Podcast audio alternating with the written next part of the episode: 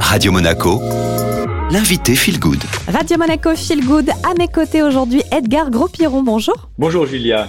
Champion olympique de ski boss aux Jeux d'Albertville, hein. vous êtes devenu depuis consultant certifié en management de la motivation depuis de nombreuses années. Hein. Vous êtes au service, on peut le dire, des managers, des leaders pour les aider à retrouver cette motivation.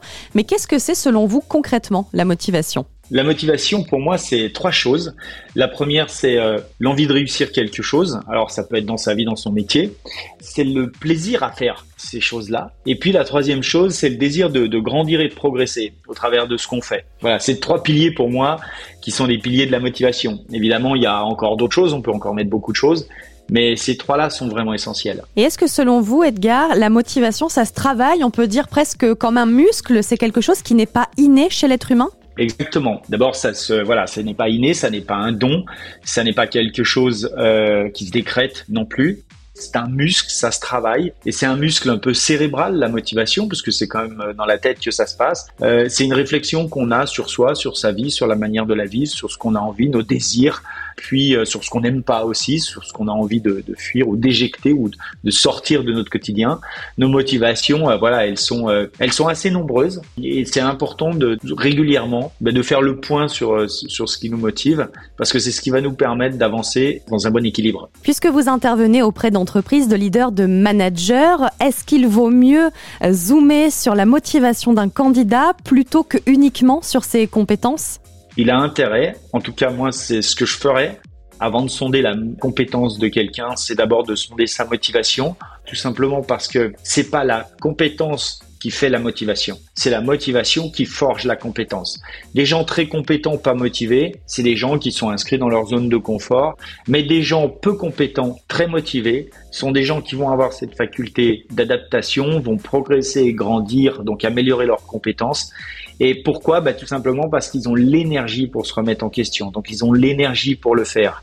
C'est pour ça que cette notion de motivation, elle est essentielle à travailler, à cultiver. Alors est-ce qu'on a le droit d'avoir une clé, un outil, un secret que vous euh, transmettez à toutes les personnes que vous rencontrez pour toujours booster cette motivation? Je vais vous en donner une liée à, au plaisir à faire, par exemple, parce que c'est souvent une clé qui euh, est assez euh, mal connue parce qu'elle est très contre-intuitive. On vit dans une euh, société dans laquelle, quelque part, on nous a dit qu'il fallait souffrir pour réussir.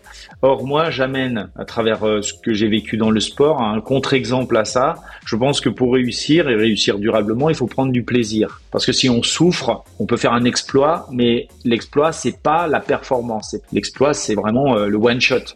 Or, l'enjeu, euh, euh, c'est vraiment de durer. Et pour durer euh, dans le temps, dans la performance, bah, c'est important d'aimer ce qu'on fait, d'en tirer une certaine satisfaction, un certain plaisir. Justement, Edgar, comment on fait pour continuer à prendre du plaisir, notamment dans son travail? La clé, c'est de savoir où exactement vous allez focaliser votre exigence. Et là, il y a deux écoles. Il y a l'école qui dit faut faut souffrir pour réussir, qui va avoir tendance à focaliser son exigence sur tout ce qui va pas, sur les faiblesses, sur les manques. Et donc, euh, pour moi, la clé du plaisir dans la performance, c'est euh, d'oublier complètement cette, euh, cette approche-là et de dire, je vais focaliser mon exigence là où je suis bon. Et c'est comme ça que je vais arriver à me tirer vers le haut. Parce que là où je suis bon, c'est là où je prends le plus de plaisir. Donc à partir du moment où je focalise mon exigence sur un talent, je vais pouvoir prendre du plaisir et développer un point fort dans mon métier. Et à partir du moment ensuite où je vais cultiver ce point fort, eh ben, vous voyez que là, non seulement le plaisir est là, mais dans les moments à fort enjeu, ce plaisir se transforme en confiance. Donc voilà une clé qui me paraît essentielle à la motivation, le plaisir à faire qui génère de la confiance dans les moments à fort enjeu. Edgar Gros-Piron, merci beaucoup d'avoir euh, échangé avec nous sur Radio Monaco Feel Good. Alors, si vous voulez en apprendre plus, découvrir notamment ses conférences, ses webinars ou encore ses masterclass, rendez-vous sur le site internet grospiron.net. Je vous laisse également réécouter, partager et noter cette interview grâce au podcast. Pour cela, direction Spotify, Deezer ou encore au chat, vous tapez Radio Monaco Feel Good. Et c'est parti, on retrouve votre playlist.